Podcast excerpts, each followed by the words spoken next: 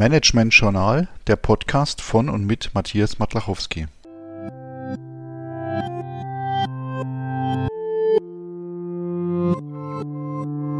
Herzlich willkommen zur vierten Folge des Podcasts zum Thema Projektmanagement. Der Podcast besteht aus sieben Teilen. Heute im vierten Teil will ich Ihnen die idealtypischen Phasen der Entwicklung in einem Projektteam vorstellen.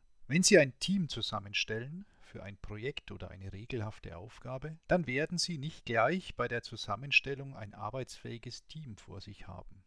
Egal, wie viel Sorgfalt Sie auf die Auswahl der Mitglieder in Ihrem Team legen. Ein Team ist zuallererst einmal eine Ansammlung von einzelnen Personen, die alleine durch die Ansammlung noch nicht zu einem effektiven und aufeinander abgestimmten Team werden. Bruce Tuckman hat nun fünf Phasen der Teamentwicklung im idealtypischen Fall herauskristallisiert. Diese sind Erstens das Forming, die Phase der Orientierung. Zweitens das Storming, die Phase der Konfrontation und des Machtkampfes.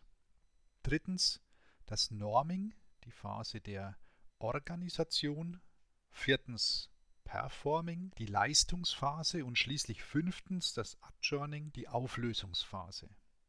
Wichtig nach der Theorie von Tuckman ist nun, dass alle diese Phasen bedeutsam sind für die Entwicklung eines arbeitsfähigen und stabilen Teams. Erst dann, wenn ein Kennenlernen und erste Eindrücke in der Forming-Phase gesammelt werden konnten, kann in der Phase des Stormings ein Aneinanderreiben stattfinden, das durch wichtige Konflikte geprägt ist.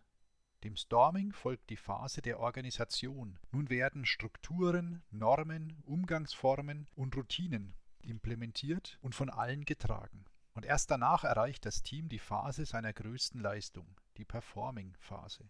In der Regel sollte diese Phase die bei weitem längste Phase in der Teamentwicklung sein, da hier die eigentlichen Ergebnisse, das produktive Miteinander erreicht wird. Nicht zu vergessen ist die abschließende Trennungs- oder Adjourning-Phase. Denn auch ein ordentliches Auseinandergehen ist für ein Team sehr wichtig. Sollte es zu Störungen in einer Phase kommen, kann es sein, dass die vorherige erneut erst erfolgreich durchlaufen werden muss, um eine auf diese stabile Basis aufbauend die nächste der fünf Phasen zu erreichen.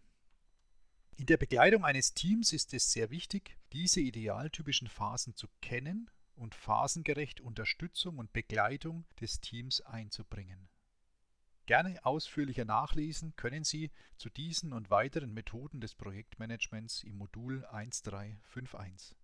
Beste Grüße, Ihr Matthias Matlachowski.